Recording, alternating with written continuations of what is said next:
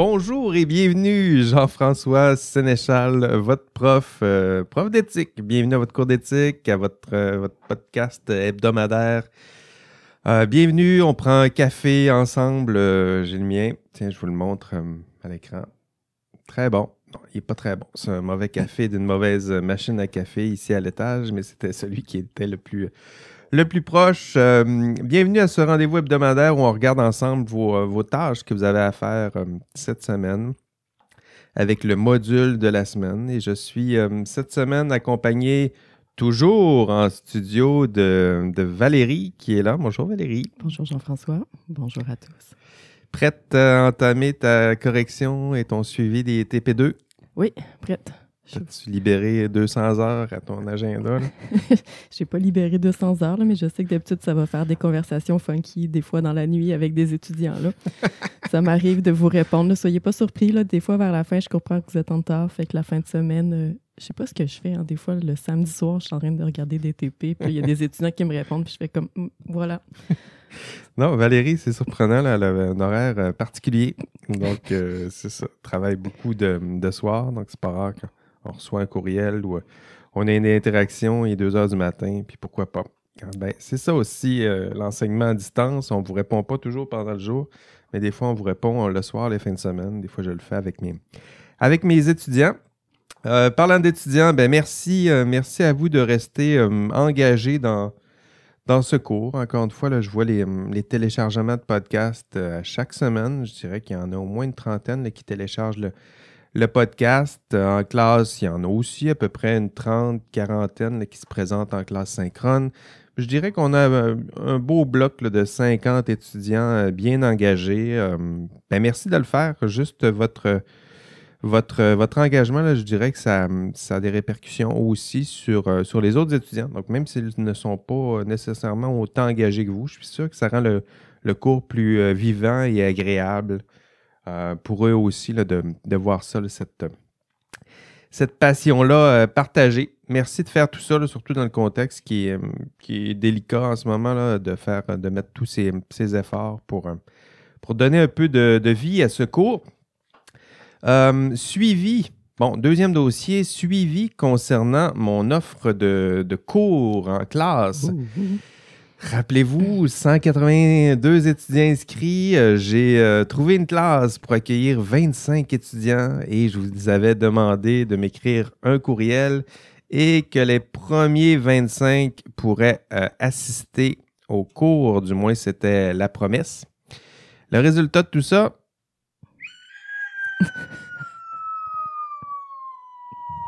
Hum, hum, hum, Avez-vous entendu? Là? Oui. Bon. C'est déprimant. Ben, c'est poète, poète, poète, là. C'est-à-dire que euh, ben, j'ai eu euh, deux étudiants. Une chance, je ne vends pas des, billets. Euh, deux étudiants qui m'ont fait signe.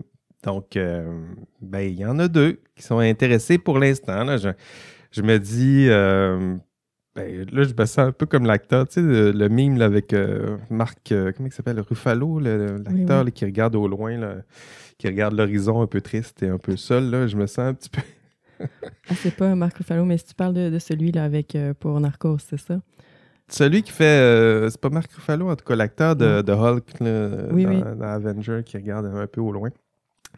je me sens un peu comme ça. Donc, ben, en même temps, c'est pas bien grave. Là, je veux dire, je je en fait, je m'en fais je m'en fais, je m'en fais pas du tout avec, avec ça.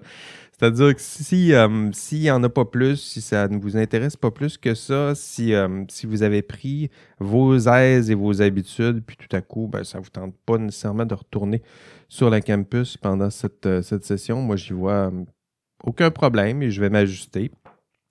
Euh, mais je me dis que peut-être que vous, n'avez pas eu assez de temps pour euh, signaler votre intérêt. Donc, je vais, vous laisser encore une semaine pour me faire, euh, me faire signe et m'écrire. Écrivez-moi à mon adresse courriel jean sénéchal.1 en commercial ulaval.ca. Puis dites-moi si ça vous tente de venir, de venir en classe avec nous pour partager, pour clore ce cours éthique et professionnalisme en classe. Puis sinon, euh, comme je vous le disais, ben, on fera autrement. Euh, au pire, j'inviterai les deux venir en studio, au bureau, on s'installera des, des, plexiglas, puis on, se trouvera une, autre façon de, vous rencontrer, de vous donner accès au, campus.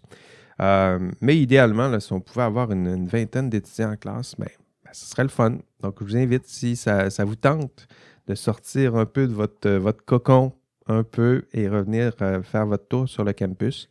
Ce sera le 6 avril prochain. Écrivez-moi à jean-françois sénéchal.1ulaval.ca. Et euh, ben, je vous redonne euh, des nouvelles la semaine prochaine pour voir s'il y en a d'autres qui, m'ont fait signe. troisième dossier, bravo pour vos, examens de mi-session. Donc, les notes sont, assez bonnes. C'était la première fois que je testais, je le disais un peu dans, notre avant-match.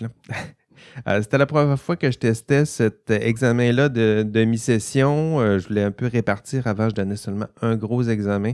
À la fin de la session, je voulais mieux répartir euh, les points, le risque, vous faire travailler un peu plus uniformément pendant la session, éviter de réduire le stress aussi d'un examen final mon examen final l'été, il vaut 45 points. C'est, très risqué, je dirais, et je le sais, mais un examen euh, à distance, des fois, il faut avoir au moins la validation une fois par session que les étudiants qui sont en classe sont effectivement capables de réussir l'examen.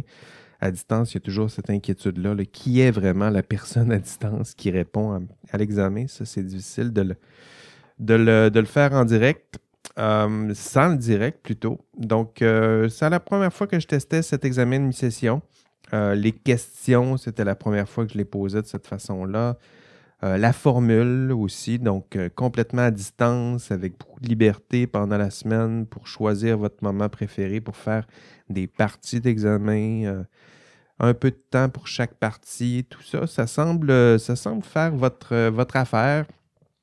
N'hésitez pas, là, je le disais aussi à l'avant-match, n'hésitez pas à m'écrire si jamais vous avez des, des rétroactions, des corrections, des suggestions à, faire. Le but, c'est d'améliorer aussi la formule d'ici l'examen final, puis améliorer aussi l'examen de, de mi-session pour vos, futurs collègues qui bientôt vont, euh, vous suivront. Donc, c'est le moment de me, me, faire signe. Attendez pas l'évaluation de cours. Euh, vous pouvez m'écrire, euh, vous pouvez l'écrire même sur les forums, mais vous pouvez m'écrire aussi si jamais vous avez besoin d'un contexte plus, plus confidentiel pour faire ce genre de, de, suggestions-là. Donc, euh, les examens, là, je vous le rappelle, en fait, c'est un, bon, un bon test pour savoir à quoi ressemble l'examen final. Je dirais que la, forme puis le, contenant, ça, ça ressemble un peu, même la façon que j'ai choisi mes questions vous le voyez un peu. Je m'inspire beaucoup et là, vous, en avez été témoin des, objectifs de chacun des modules. Donc, pour chaque module, il y a des objectifs. Puis pour faire des questions, ben, je conçois mes questions en me disant comment, quelles questions je pourrais leur poser pour valider qu'ils ont effectivement atteint les objectifs de chacun des modules. Donc, l'examen final, ça ressemblera à ça. C'est juste qu'il y a à peu près, euh, je sais pas, trois, quatre objectifs par module sur 12 modules. Ça fait beaucoup d'objectifs à avoir atteint, mais en même temps, si vous avez fait votre boulot, chaque module, il y a toutes sortes d'exercices que je vous suggère pour euh, vous-même vous exercer à atteindre ces objectifs. Euh, les questions de forum, vous avez vu, hein, les questions de forum, c'est aussi des questions pour vous pratiquer à atteindre certains des objectifs. puis vous l'avez vu, il y avait des questions qui ressemblaient curieusement à des questions que j'avais déjà posées sur les forums. Euh, donc, pour vous, là, vous inspirer de, ce que, de, vos propres réponses. Je vois qu'il y en a qui, ont aussi fait ça. Ben, ça, vaut la peine de, s'exercer, de le faire sérieusement dans les exercices formatifs. Quand vous arrivez dans les, exercices plus euh, ou les, évaluations sommatives, ben, vous êtes mieux, mieux outillé pour répondre à ces, à ces questions-là. Et pour l'examen final, pour les, les instructions, euh, rassurez-vous, je vais tout vous refaire un rappel d'ici la fin, d'ici l'examen final. Donc là, je le mentionne vaguement, mais d'ici l'examen final, je vais prendre le temps de vous, comme j'avais fait avec l'examen numéro 1, vous l'expliquer, euh, la formule, à quoi ça va ressembler, euh, les délais, chaque partie, combien de temps, de combien de temps vous allez disposer. Donc tout ça, ça reviendra dans les instructions dans les prochaines semaines. Dernier dossier, rappel la semaine prochaine. Donc ça vient vite. C'est la semaine prochaine. Conférence de l'OIQ. Donc, si pour vous, vous dirigez vers cette profession, qui est euh, la, profession d'ingénieur, euh, l'Ordre des ingénieurs sera ici, en fait, ne sera pas ici du tout, sera sur Zoom. Euh, la semaine prochaine, ce sera le 23 mars, tout de suite après notre enregistrement de cours, au tournant de 14 heures peut-être. Et une conférence de Julie Blanchard qui vous indiquera, qui vous instruira de ce que vous devez faire d'ici ben, d'ici à ce que vous obteniez votre, votre titre, plein de titres d'ingénieur. Donc, comment faire pour avoir accès à la profession, comment faire pour déjà être un candidat à la profession d'ingénieur, donc ce qu'on appelle les CPI, anciennement les, les ingénieurs euh, juniors. Euh, c'est pour vous. Donc, euh, si vous ne dirigez pas vers cette profession-là, ben, je vous suggère vivement de ne pas être présent à ce Zoom. Là. On en a assez. Celui-là, vous pouvez l'éviter. Mais si vous vous dirigez vers cette profession-là, ce n'est pas maintenant, ce sera lors d'une session ultérieure, mais ce serait une bonne idée d'assister au moins une fois pendant votre formation à ce genre de, présentation. OK. Aujourd'hui, euh, nous allons aborder l'un des problèmes les plus euh, communs, fréquents, dès qu'on parle d'éthique dans l'exercice de la profession. Il y a souvent, en fait, pas juste dans l'exercice de la profession, je dirais le monde du travail en général, euh, ce problème le revient systématiquement. En fait, il ne faisait même pas partie du contenu de cours lorsque j'ai repris le cours. Euh, puis, à force d'avoir des TP1 là, qui, impliquaient toujours une forme de conflit d'intérêt ou de conflit de rôle, il faut voir. Maintenant, vous connaissez un peu les, vous faites les, nuances, mais la question du conflit d'intérêt revenait systématiquement et euh, donc, tranquillement, j'ai commencé à ajouter du contenu pour expliquer aux étudiants c'est quoi un conflit d'intérêt. Et tranquillement, c'est devenu un module euh, complet, c'est-à-dire que si on veut vraiment faire le tour euh, sérieusement et rigoureusement, étant donné que c'est très fréquent, puis ça mène à toutes sortes d'autres problèmes qui découlent des, situations de conflit d'intérêt. J'ai pris la, décision à l'époque de monter ce, contenu, ce module, et c'est la tâche qui vous accompagne euh, qui, vous attend cette semaine, faire la lumière sur ce conflit d'intérêts, vous outiller pour mieux le définir, vous, outiller pour mieux euh, le euh, résoudre. la, question, ben, la question ressemble à quoi? en matière de conflit d'intérêts, mettons, mettons que, j'aime ça, commencer une question par ça, si vous travaillez pour un employeur, disons, et qu'un client, donc vous, avez des, interactions avec un client, votre client vous offre un petit cadeau. Êtes-vous en conflit d'intérêt? Point d'interrogation. Si euh, vous acceptez ce cadeau, êtes-vous en conflit d'intérêt? Si euh, vous acceptez deux billets de hockey de 100 dollars pendant, ben, disons, trois fois par année pendant 10 ans, est-ce que vous êtes en conflit d'intérêts? Donc, en fait, de façon euh, plus, un peu plus abstraite, vous me voyez venir, là, la, question se pose de la façon suivante. Et si vous aviez à choisir, je pense que c'est là où vous allez trouver le, le cœur du conflit d'intérêts, si vous aviez à choisir entre, d'une part, vos intérêts personnels, donc, les intérêts, les intérêts personnels, ça peut être les intérêts de, vous, mais aussi de vos proches, vos parents, vos amis, vos alliés, votre gang, votre clan, nommez-le comme, comme vous voulez, là, mais votre intérêt personnel, ça peut s'étendre assez loin.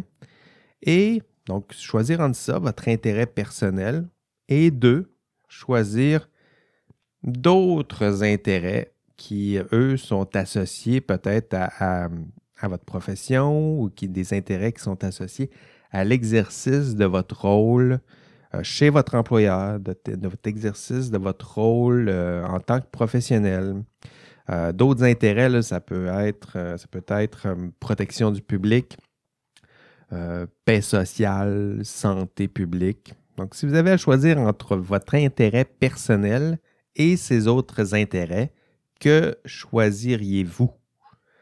Et poser cette question-là, ben, c'est poser la question du conflit euh, d'intérêts. Les intérêts en question, c'est exactement ça. Les intérêts personnels d'une part et d'autre part, les intérêts qui sont davantage liés à l'exercice de votre rôle. Et concernant les billets d'hockey, ben, vous allez refuser, évidemment. ou pas. Euh, parce que ça aussi, ça fait partie de l'enjeu du conflit d'intérêts. Ben, idéalement, on est capable de, connaître c'est quoi un conflit d'intérêts. Idéalement, on est capable de savoir comment on, serait capable de résoudre un conflit d'intérêts. Mais concrètement, choisir de privilégier les intérêts autres au détriment de ses propres intérêts personnels, c'est un défi important et on, y reviendra. En fait, si euh, Avez-vous déjà, peut-être, même je le vois des fois sur les témoignages des étudiants, avez-vous déjà eu à résoudre ou à répondre à ce genre de, dilemme? Êtes-vous capable, je pense que c'est ça la question, êtes-vous capable de sacrifier vos propres intérêts personnels au profit des intérêts autres?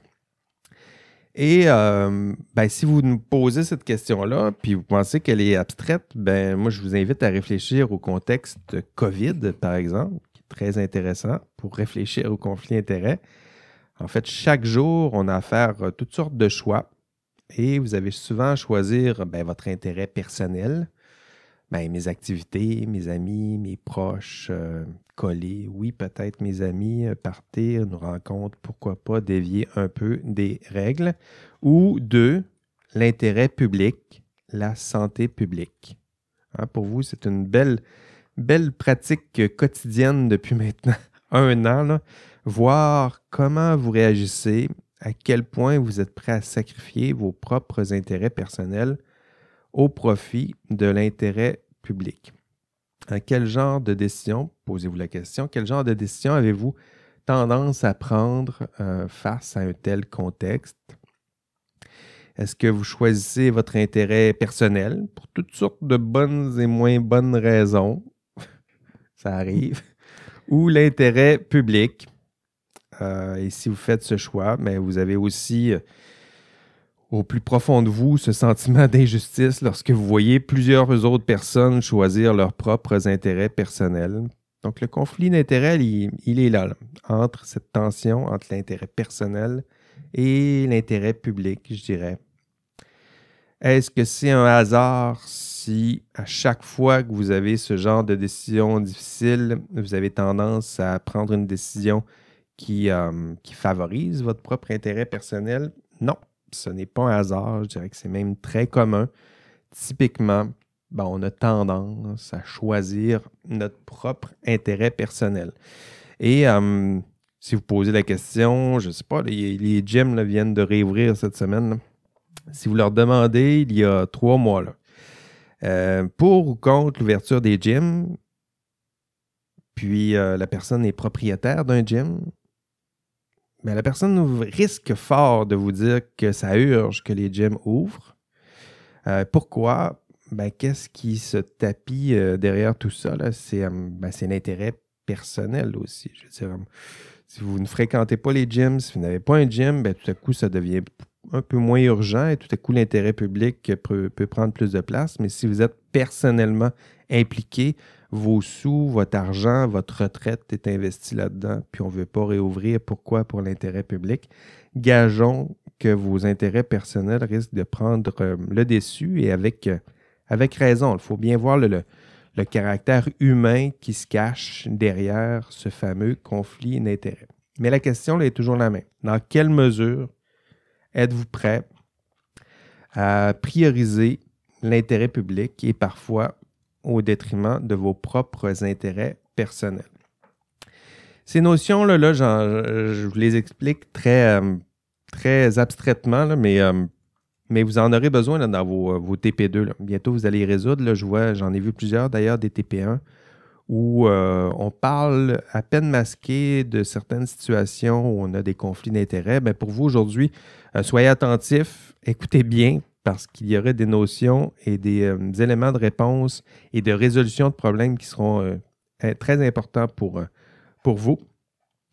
je, me rappelle, je, pense que j'en ai parlé aussi lors du dernier enregistrement, mais un, étudiant me demandait, après avoir passé son TP1 à travers la grille de Lego, puis tout à coup, il arrive à la fin, puis il dit ben, c'est-tu normal qu'à la fin, la décision qu'on prend, ben, ça, me semble que ça, ça fait plutôt notre affaire, la décision. Est-ce qu'il y a un problème au fait que la décision avantage vraiment celui qui prend la décision? Mais poser cette question-là, c'est aussi poser la question du conflit d'intérêts. Lorsqu'une personne exerce son jugement et tente de prendre la meilleure décision possible, si curieusement la décision fait exactement l'affaire du décideur, bon, on se posera toujours cette question-là. Est-ce que son jugement était neutre, objectif, vrai, bon, ou est-ce qu'il n'a pas été vicié, orienté, guidé par son propre intérêt personnel?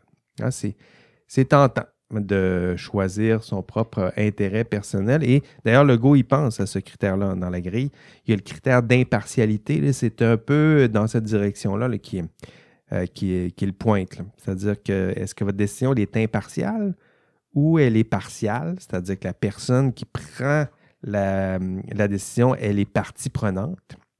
Donc, comment faire pour accroître l'impartialité de cette décision-là, malgré le fait que vous êtes partie prenante? Parce que c'est souvent le cas. Hein. On tente d'exercer, de prendre les meilleures décisions possibles, mais on fait aussi partie du problème, on fait partie des parties prenantes et ça peut être très tentant de juste prendre des décisions qui favorisent votre propre intérêt euh, personnel.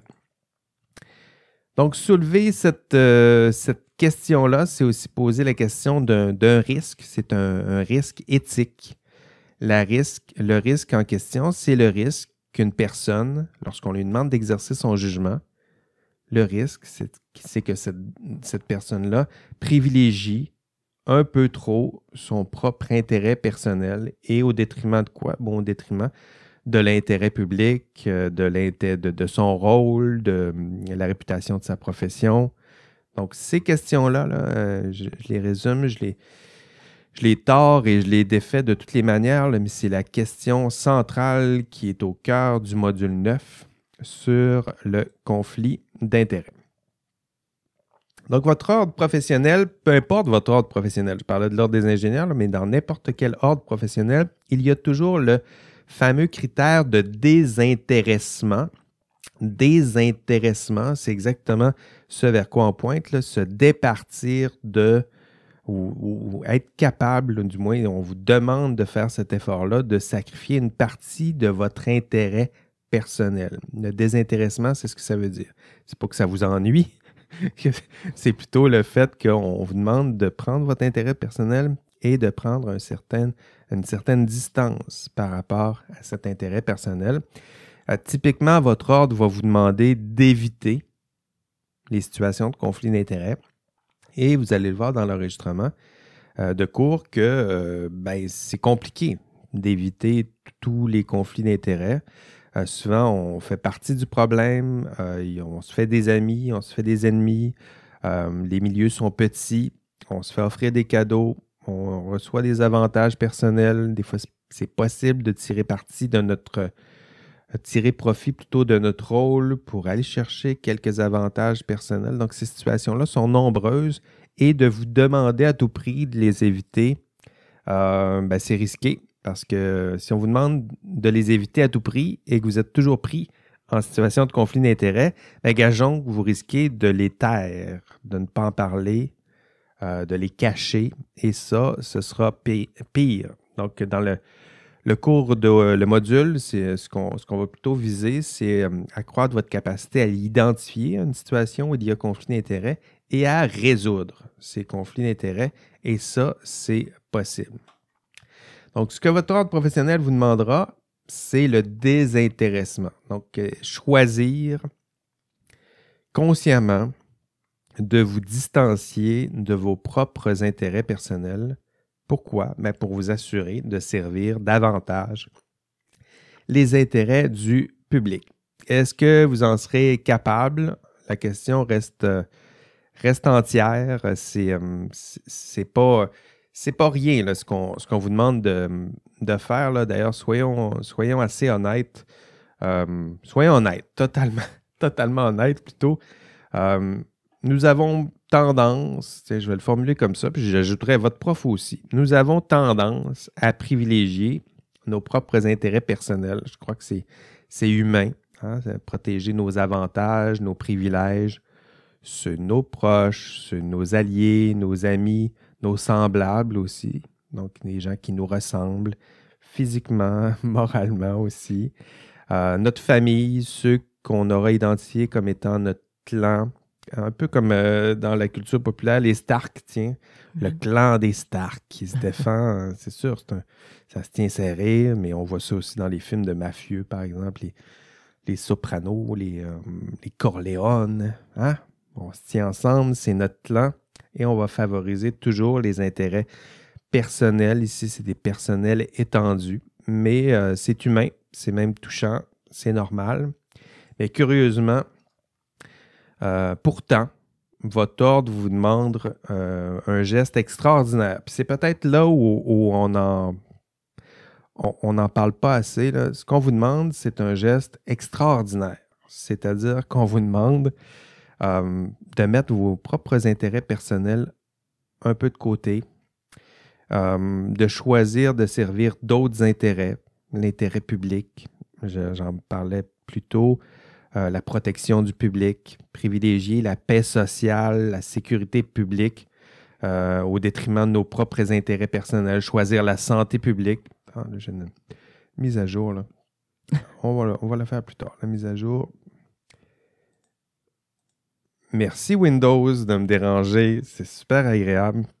Euh, donc, euh, protection publique, ouais, c'est ça. Comment choisir davantage? C'est- la hauteur des ambitions annoncées par votre ordre et de la difficulté.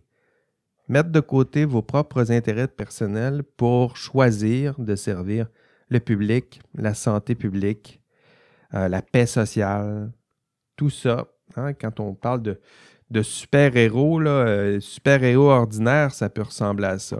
Sacrifier son propre intérêt personnel au profit d'intérêts supérieurs. On va les, on euh, formuler comme ça. Choisir la protection du public, l'intérêt public et parfois au sacrifice de votre propre intérêt personnel. Le module 9 est exclusivement consacré à ce thème, le conflit d'intérêts. Euh, le conflit d'intérêts, je vous le disais là, en, en entame, euh, extrêmement fréquent dans l'exercice du travail, euh, malheureusement souvent très mal compris. Ring, ring, ring, ring, ring. Téléphone en même temps. Vous avez entendu, vous avez entendu mon téléphone, donc quelqu'un m'a- m'appelait en ce moment. Euh, donc, euh, on le salue, c'était mon garçon, je le rappellerai plus tard. Ce que je disais, où en étais-je? Tu parlais du cours exclusivement sur le conflit d'intérêts. Voilà. Le module 9, exclusivement consacré au conflit d'intérêts, euh, extrêmement fréquent dans l'exercice de la profession et malheureusement souvent très mal compris et souvent, trop souvent, mal géré. Euh, D'où le fait de l'aborder dans ce cours pour déjà ben, vous pratiquer un peu. Ça sert aussi, là, ça, un contexte universitaire, vous pratiquez à résoudre des problèmes que vous allez bientôt euh, rencontrer. Donc, les objectifs de ce module sont, il y en a deux. D'abord, être capable de reconnaître le conflit d'intérêts. Donc, le définir, être capable de l'identifier, le reconnaître lorsqu'il se présente sous ses différentes formes, admettre son existence, hein, le reconnaître lorsque vos collègues sont concernés, lorsque vous êtes concerné. Euh, c'est peut-être la, plus grande des, difficultés. La plupart de ceux et celles qui, euh, vous entoureront n'auront euh, malheureusement pas toujours une définition ferme de ce qu'est un conflit d'intérêts. Donc, ils ne savent pas exactement c'est quoi. Ils savent qu'il y a un problème. Ils ne savent pas exactement c'est quoi. Puis dès lors qu'on parle de conflit d'intérêts, ah, tu n'es pas en conflit d'intérêts? Non. Ben non. Ça, ils le savent qu'il ne faut pas. Ça, ils le savent. Euh, mais en même temps, ils ne savent pas exactement c'est quoi. Donc, le réflexe, c'est un peu ça. Il n'y a pas de conflit d'intérêts. Il n'y a rien. Euh, puis on le tasse et on tasse le problème. Et, quelle, est la manière, n'est-ce pas une très belle manière de résoudre un problème que de le repousser en dessous du, tapis? Donc, euh, non. D'abord, le reconnaître. Pour le reconnaître, il faut savoir ben, c'est quoi un conflit d'intérêts? Pour savoir c'est quoi un conflit d'intérêts, ça prend une définition claire. Euh, dans le, le cours, là, je vous ai préparé une, une, une définition d'un juriste qui, qui a écrit là-dessus, qui prend le temps de cerner c'est quoi exactement un conflit d'intérêt. Et éventuellement, ben, vous pourrez dire, avec cette définition-là, ben non, euh, non, il n'y a pas de conflit d'intérêt parce que la situation ne correspond pas à la définition de conflit d'intérêt. Ah, Ça, c'est une belle démonstration. Mhm. Ou deux, ben oui, effectivement, il y a conflit d'intérêt parce que ça répond à la définition de conflit d'intérêt. Puis tu sais, tu sais quoi, c'est pas si grave parce qu'on va le gérer. Euh, et ça, on y reviendra un peu plus tard, mais il y a des façons de gérer des conflits d'intérêts. Si on ne peut pas les éviter à tout prix, ben, il faut au moins avoir des pistes de solutions pour le gérer et agir prudemment parce que, après tout, on le verra dans l'enregistrement de cours, c'est une situation de risque. Une situation de risque, ça se gère, c'est de la gestion de risque et ça se gère. La définition dans le module 9, nous verrons celle proposée par Davis. Donc, je vois, euh, c'est Michael Davis qui est un, juriste. Euh, pour lui, la décortique en trois composantes. Donc, déjà, là, je vous donne les, trois ingrédients. Et à la fin de notre, euh, enregistrement d'aujourd'hui, de ce podcast, vous serez capable d'identifier les conflits d'intérêts autour de vous. En fait, je vais faire un tour rapide, là, donc je vous, invite à, réviser quand même l'enregistrement de cours, mais je dirais qu'il y a trois ingrédients. Si vous voulez savoir si vous êtes en conflit d'intérêts, un, le premier ingrédient, il doit y avoir euh, l'exercice d'un jugement. Donc, euh, s'il n'y a pas d'exercice du jugement, il n'y a pas de conflit d'intérêt. En fait, le conflit d'intérêt est soulevé lorsque le jugement d'une personne est évalué ou risque d'être contesté. Ah, J'en parlais un peu dans, mes exemples. Euh, est-ce que vous êtes, si vous vous demandez est-ce que je suis en conflit d'intérêt en ce moment avec une situation que vous avez en tête, euh, est-ce que vous êtes en train d'exercer un jugement? Allez-vous bientôt exercer votre jugement? Est-ce que votre rôle systématiquement vous euh, demande d'exercer un jugement? Je vous le dis, là, dans l'exercice de la profession, le jugement professionnel, il est là, il est central. Donc, typiquement, on vous confie des tâches, notamment des tâches où vous devez exercer un jugement professionnel. Pour ceux et celles qui, euh, qui ont oublié cette définition-là, là, vous irez voir le. C'était quoi? C'était au module 7, je pense qu'on a vu ça. donc, la définition du jugement. Donc, c'est quoi? Une tâche délicate où, euh, rappelons-le, vous tentez de prédiquer, rappelez-vous, ce qu'est le vrai, le juste, euh, ce qui est bon, ce qui est bien. Et dans l'exercice de votre profession, vous aurez souvent à vous prononcer en cette matière. Ah, c'est vrai, c'est juste, c'est euh, bon, c'est tout à fait ça, la bonne décision à prendre dans tel contexte. Donc, votre jugement est constamment sollicité. Euh, D'où l'importance d'être capable de reconnaître où votre jugement risque d'être influencé à tort par une situation de conflit d'intérêt. Je pense que c'est ça qui est, qui est central. Mais premier ingrédient, donc, l'exercice du jugement. Le deuxième, c'est la confiance. C'est- central aussi autour du conflit d'intérêt. À quelque part, oui, vous exercez votre jugement, mais dans l'équation, il y a une personne qui vous fait confiance pour exercer un jugement à sa place. Hein, les professionnels, on, a souvent recours aux professionnels. Pourquoi? Parce que nous n'en avons pas les compétences, l'expérience. On va demander un avis professionnel, puis tout à coup, cette personne-là va exercer un jugement. On revient à l'énoncé numéro un, et on lui fait confiance. Et c'est cette relation-là de confiance qui peut s'effriter, être brisée, qui peut se perdre. Mais typiquement, le client a confiance en vous, votre patron a confiance en vous, le public a confiance envers votre jugement. Donc, si on vous demande, un, d'exercer un jugement et deux, que l'exercice de ce jugement se fait dans une relation de confiance, ben, on a deux ingrédients importants pour un conflit d'intérêt. Et je dirais que dans l'exercice de votre profession, les deux sont souvent quasiment là le d'emblée. Vous exercez un jugement très délicat, très, euh, très euh, d'expert, je dirais, donc qui, nécessite des années d'expérience et de savoir. Euh, le public a une grande confiance envers ce jugement. Et trois, mais le troisième ingrédient, ça s'appelle conflit d'intérêt. Ben, vous le voyez arriver, c'est cet intérêt personnel c'est cet intérêt personnel qui risque d'influencer votre jugement. Et s'ils influencent, ils influencent à tort votre jugement. C'est la confiance du public qu'on risque de perdre. Donc, c'est un intérêt personnel qui est en conflit avec les intérêts professionnels ou les d'autres intérêts qui sont liés à votre, rôle. Euh, donc, euh, trois ingrédients. Et ils sont là. Exercice du jugement. La personne est en train ou se prépare à exercer un jugement. Deux, une personne ou une partie vous fait confiance pour exercer ce jugement.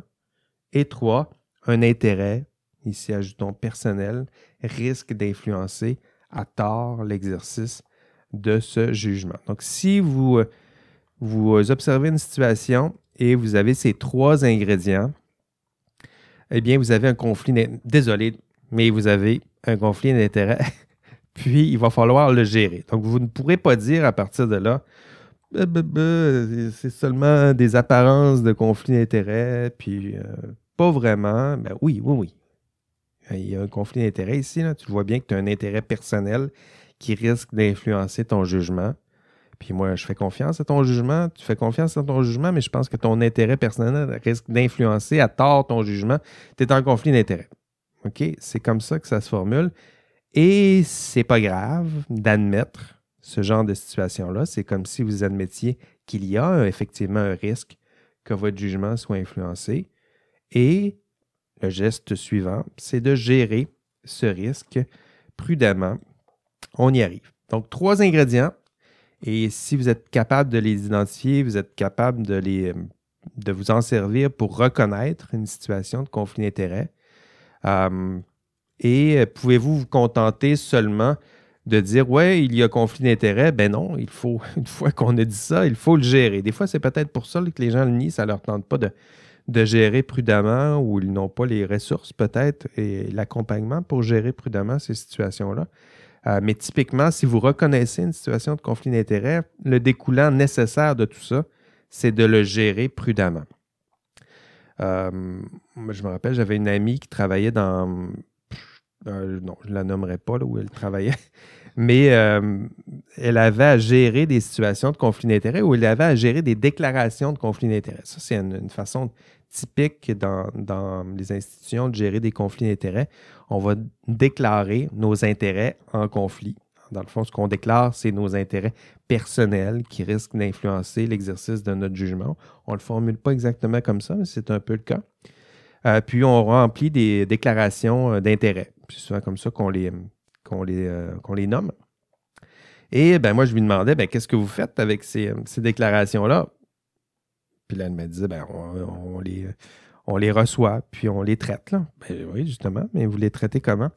Ben, on les, on les garde, puis on les, euh, met dans un classeur, puis on euh, s'assure de, maintenir ces, que ça soit su et connu. Puis, euh, puis voilà. Puis vous me voyez venir là, parce que vous voyez les sous-entendus que je fais. Mais on n'a pas terminé cette conversation-là. C'était une discussion très informelle, mais dans ma tête, je me disais, ben oui, mais il faut, faut, les résoudre aussi. Ces conflits d'intérêts. Tu es en train de me dire qu'il y a plusieurs personnes qui ont des intérêts personnels qui peuvent influencer l'exercice de, leur jugement. Euh, ben, il faudrait résoudre ce problème-là, parce que sinon, plus tu accumules des dossiers, plus tu accumules de, risques potentiels que justement ces employés se servent leur propre intérêt personnel ou que leurs intérêts personnels influencent démesurément peut-être l'exercice de, leur, euh, de leur jugement. Donc, un, oui, reconnaître, l'identifier, c'est un des, premiers objectifs de ce module, être capable de reconnaître les conflits d'intérêts, de les identifier, mais aussi de les euh, résoudre. Et euh, ça s'en vient. Donc, dans, les, euh, dans l'enregistrement de cours, j'explique plusieurs pistes de solutions. Plusieurs pistes sont préventives. Préventives, là, en matière de conflit d'intérêts, c'est lorsque vous n'êtes pas encore en train d'exercer votre jugement, êtes, vous travaillez dans un milieu, puis vous savez qu'éventuellement, vous aurez à exercer des, jugements délicats, euh, choisir des soumissions, par exemple, ou euh, faire des appels d'offres, puis rentrer dans ce processus-là. Puis, euh, vous connaissez des personnes, vous avez des intérêts personnels dans ce domaine-là. Donc, vous voyez que ça s'en vient, et il faut résoudre de façon préventive ou se préparer à résoudre ce genre de problème. Donc, ça, c'est les mesures préventives. Euh, les mesures correctrices, vous en verrez, il y en a d'autres, des solutions correctrices. Euh, c'est des solutions où vous êtes carrément en situation de, conflit d'intérêts. Si on reprend l'exemple de, choisir des soumissions, ben, vous avez cinq soumissions devant vous, puis la soumission numéro 4, ben, c'est un ami. Euh, ben là, ça, ça, exige des solutions correctrices et, ça urge parce que les solutions préventives ont mal été gérées. Donc là, il faut corriger à, tout prix le, problème. Euh, donc ça, c'est un peu comme ça qu'on fait les, nuances en matière de prévention et de correction. Euh, parmi les, euh, les différentes solutions qui vous sont proposées pour résoudre un conflit d'intérêts, il y a le typique éviter le conflit d'intérêts. Je, le mentionne parce que vos ordres vous mentionnent d'éviter le conflit d'intérêts, mais euh, vous le verrez dans l'enregistrement de cours, éviter à ce point-là un problème alors que la plupart des gens sont incapables d'éviter tous les conflits d'intérêts, c'est un peu euh, c'est un peu improductif, c'est-à-dire qu'on vous demande d'éviter une situation de risque qui, de toute manière, risque de se produire. Euh, donc, je préfère les autres, mais en même temps, je vous le dis, idéalement, si vous pouvez éviter tous les conflits d'intérêts, ça règle bien des problèmes. Mais ce que je vous dis aussi, c'est que vous risquez euh, de ne pas être capable d'éviter tous les conflits d'intérêts, d'où l'importance des, euh, des autres pistes de solutions. Parmi les autres pistes de solutions, deux, divulguer. Donc, je l'ai déjà dit, divulguer, c'est euh, un très bon début. Ce n'est pas la fin, mais c'est là que ça commence. La déclaration de, conflit d'intérêt ou la déclaration d'intérêt en conflit, c'est des façons de le nommer, mais je dirais que c'est le, départ. Le dire, vous êtes euh, dans un CA, puis tout à coup, vous avez une décision délicate à prendre, puis euh, vous pensez que vos intérêts personnels peuvent influencer la décision, ben vous le dites. Euh, je pense que euh, je suis en conflit d'intérêts ici. Là. Euh, dire ça, c'est dire je pense que mon jugement n'est pas tout à fait objectif ici. là.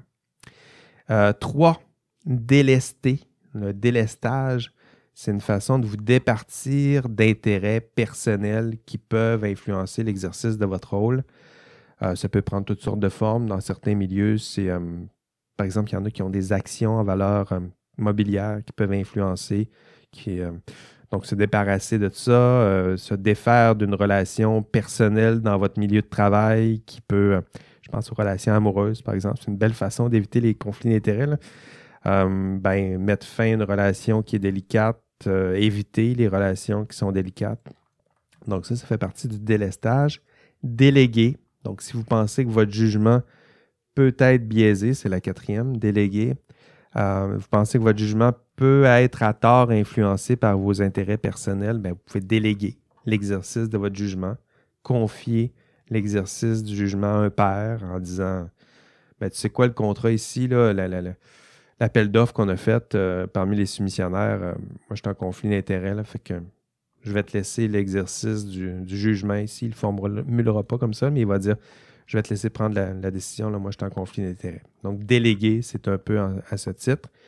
Euh, supervision, supervision, supervision, euh, audit. Donc ça, ça fait partie des autres. euh, on est rendu à 5. C'est-à-dire que lorsque vous êtes en situation de conflit d'intérêts, vous pouvez aussi créer des comités qui surveillent, justement, s'assurer que, les, que ceux et celles qui participent à la prise de décision n'ont pas d'intérêt en conflit ou euh, que leurs intérêts personnels réciproques n'influencent pas trop euh, la décision qui sera prise. Donc, un comité de supervision, d'observation, d'audit, ça fait partie des, solutions peut-être un peu plus complexes qu'on peut mettre en place pour résoudre des conflits d'intérêts. Et euh, d'autres solutions, sanctions, ben, ça en fait partie là, pour résoudre quand on voit que les, autres méthodes n'ont pas fonctionné, ben, sanctionner les, les fautifs, c'est-à-dire sanctionner ceux et celles, puis que ça soit su et connu aussi. Donc, sanctionner ceux et celles qui se servent de leur statut, de leur rôle, de leur pouvoir pour servir leurs propres intérêts personnels, euh, qui laissent leur jugement être euh, influencé euh, démesurément parce qu'ils ont des intérêts personnels. Ils servent constamment leurs propres intérêts personnels. Donc voilà, des solutions.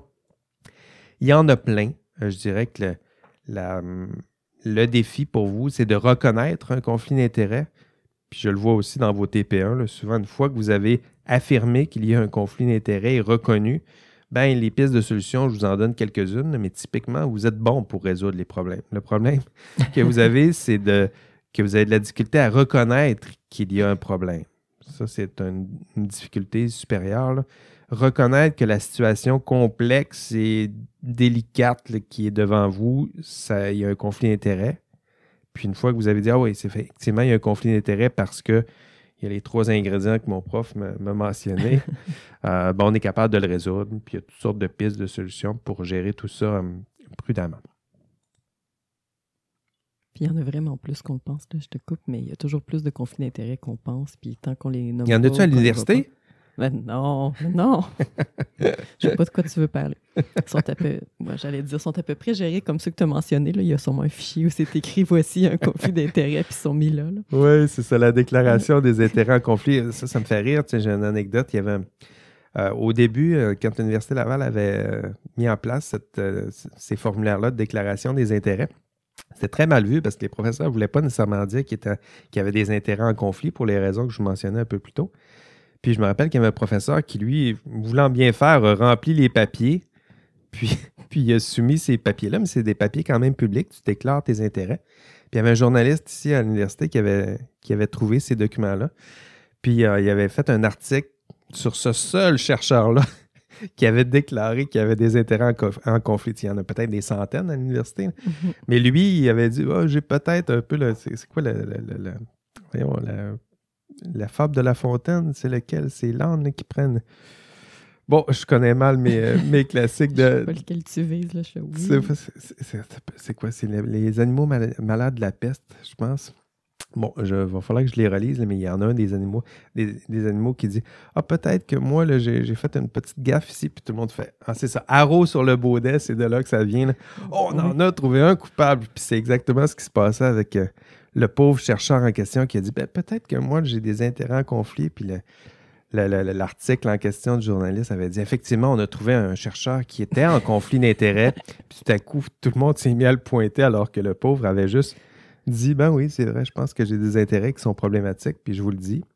Euh, voilà, ça, c'est- mon anecdote, mais c'est pas toujours bien géré, y compris euh, à l'université. On salue nos, euh, nos collègues ici au vice-rectorat, à la recherche, à la création et à l'innovation.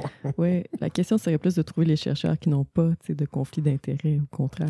Voilà, c'est ça. Il doit en avoir un peut-être. Mais il y en a souvent, mais le problème, ça revient à ce qu'on on discutait, là, c'est il y a de la difficulté à le, à le reconnaître. Alors que vous voyez, les pistes de solutions, il y en a plein. C'est juste de le reconnaître, de le déclarer, puis de les résoudre.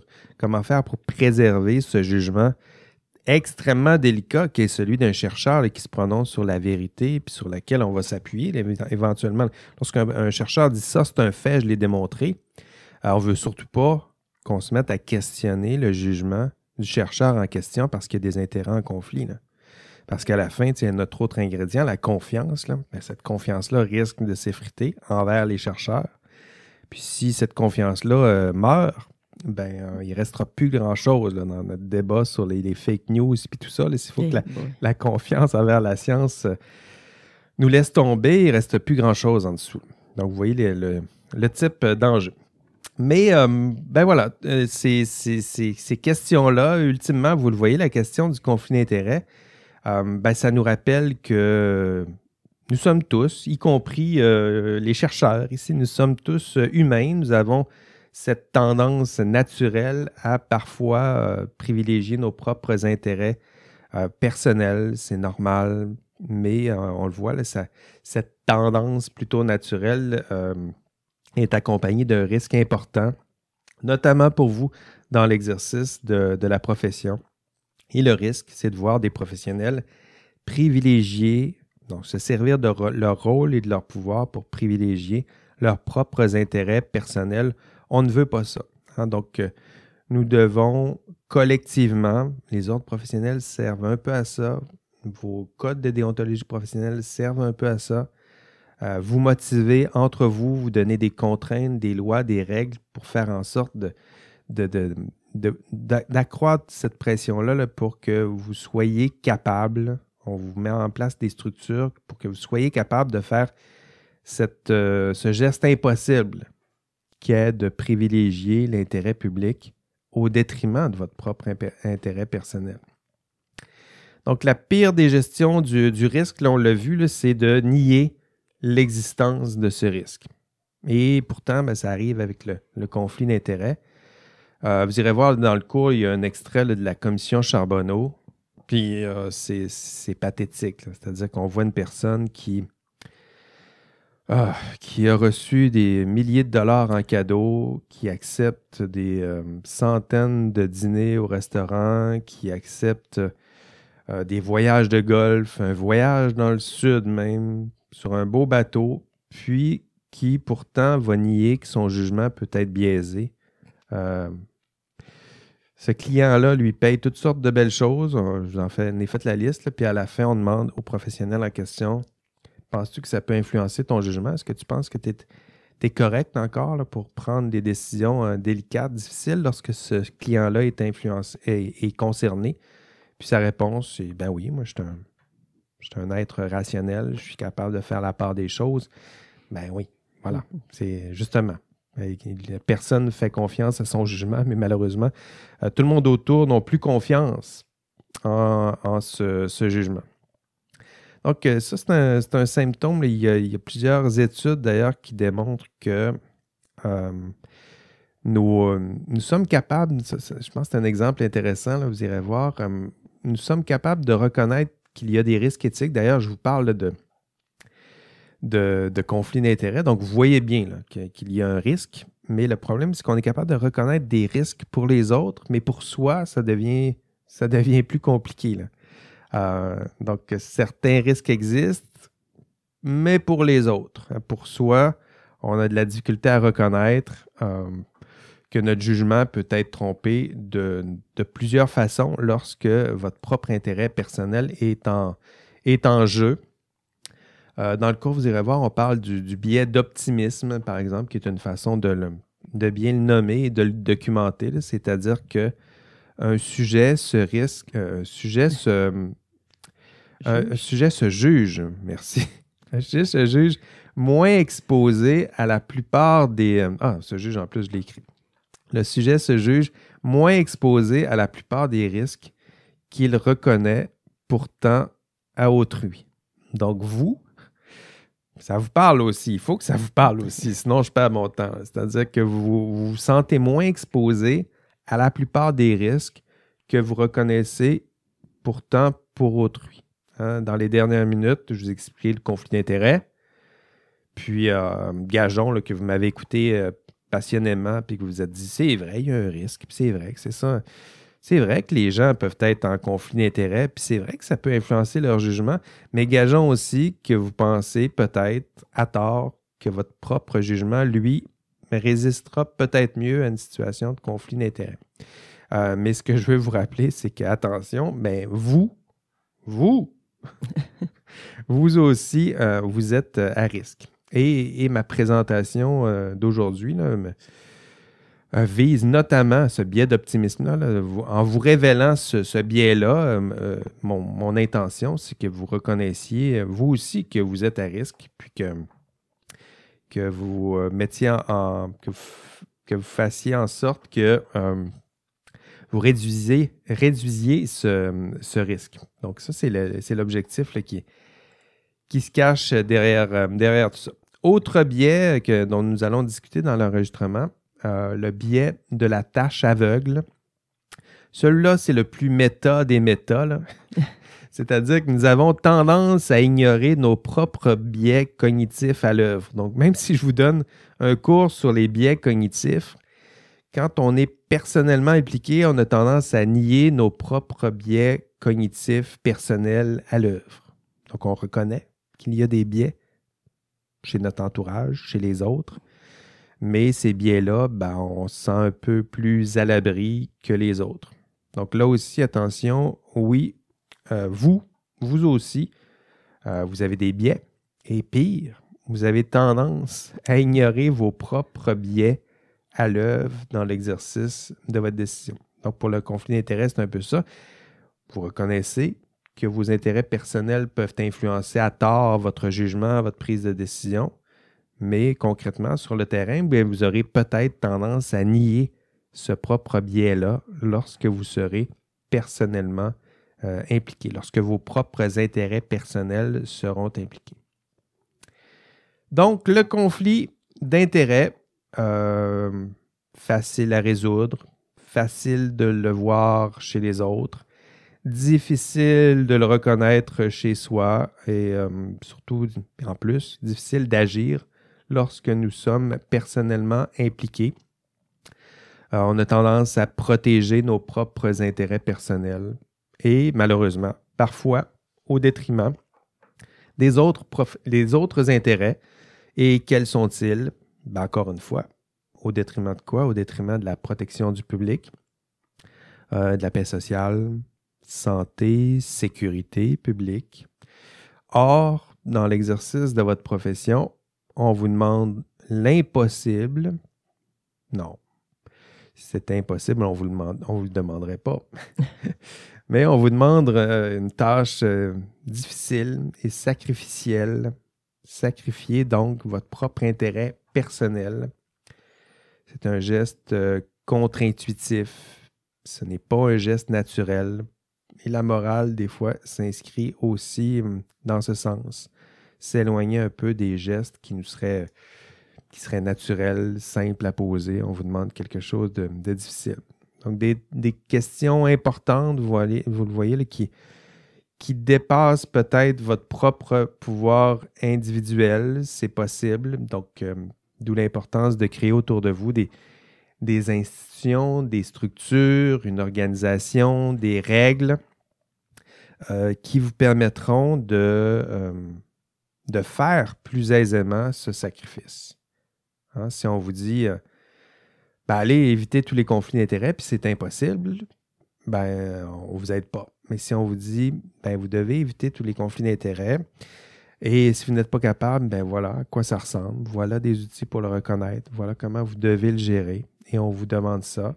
Et on vous donne, je ne sais pas, quel type de quel type d'outils structurels vous avez besoin pour que ça soit plus facile pour vous de choisir l'intérêt public au détriment de votre intérêt personnel. Je pense que c'est peut-être la, question plus systémique qu'on peut se, demander. De quoi avez-vous besoin? Est-ce qu'il faut vous donner un bon salaire, de bonnes conditions, euh, un rôle, de la reconnaissance? De quoi avez-vous besoin pour être capable de faire ce geste délicat et euh, difficile qu'est celui de sacrifier votre propre intérêt personnel au profit de l'intérêt public?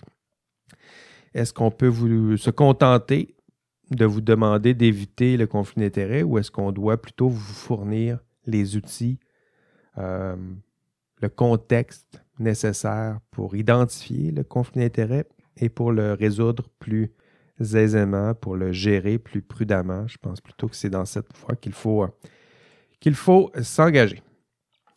Donc voilà, ce sont les thèmes que. Gorgée de café. Ce sont les thèmes que je souhaite aborder euh, avec vous dans ce module 9. On en a fait un bout aujourd'hui, vous l'avez vu. Euh, donc, à la fin, vous devriez être capable de définir la notion de conflit d'intérêt. Donc, plus jamais, si je vous dis est-ce qu'il y a conflit d'intérêt, vous ne pouvez plus répondre ben, il, y a apparence de conflit d'intérêt. Non. Est-ce qu'il y a conflit d'intérêt? Oui, vous faites la démonstration ou non, et vous faites la démonstration, puis à ce moment-là, on conclura qu'il n'y avait qu'apparence parce qu'on a démontré qu'il n'y a pas de conflit d'intérêt. Donc, c'est dans cet ordre-là qu'il faut faire qu'il faut faire les, les, choses. Et deux, être capable de résoudre des situations de conflit d'intérêts. Je vous ai donné plusieurs pistes de solutions, euh, proposer différentes solutions euh, de gestion d'une situation de conflit d'intérêts et tout ça. Vous en êtes capable si au préalable, vous avez bien identifié ou reconnu les situations de conflit d'intérêts. Attention, dernier rappel, le 11 avril, euh, le TP2, ce sera à remettre, c'est dans 25 jours. Faites votre calcul de fin de semaine, je ne le ferai plus. Mais il vous reste seulement 25 jours pour produire ce TP2. Et ce sera tout pour, euh, pour cette semaine. Donc, excellente euh, semaine. On lâche pas. Le printemps, printemps tarde, mais il sera là dans quelques jours et euh, quelques semaines de travail pour faire ce TP2. Euh, si je peux vous aider, si Valérie et moi pouvons vous, euh, vous aider, n'hésitez pas à nous faire euh, signe, à nous envoyer un courriel, à nous faire signe sur vos, vos équipes Teams et, et on, on bondira dans vos travaux pratiques. Peu importe l'heure d'ailleurs, nous disait Valérie. oui, ça dépend. Je peux... Des fois aussi, j'adore. oui, tu peux, tu peux te garder des heures pour, pour dormir. Donc, merci Valérie de m'avoir accompagné encore une fois cette semaine. Merci encore euh, à vous tous. Euh, au revoir. On se voit la semaine prochaine. Et d'ici là, ben, prenez soin de vous. Prenez soin de vos proches. Allez, bye bye.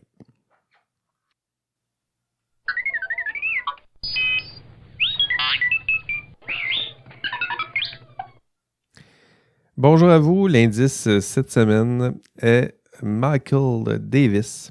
Donc, c'est ce, c'est ce juriste qui nous propose cette définition euh, du euh, conflit d'intérêts. Donc, cette semaine, le mot est, ou l'indice plutôt, est Michael Davis.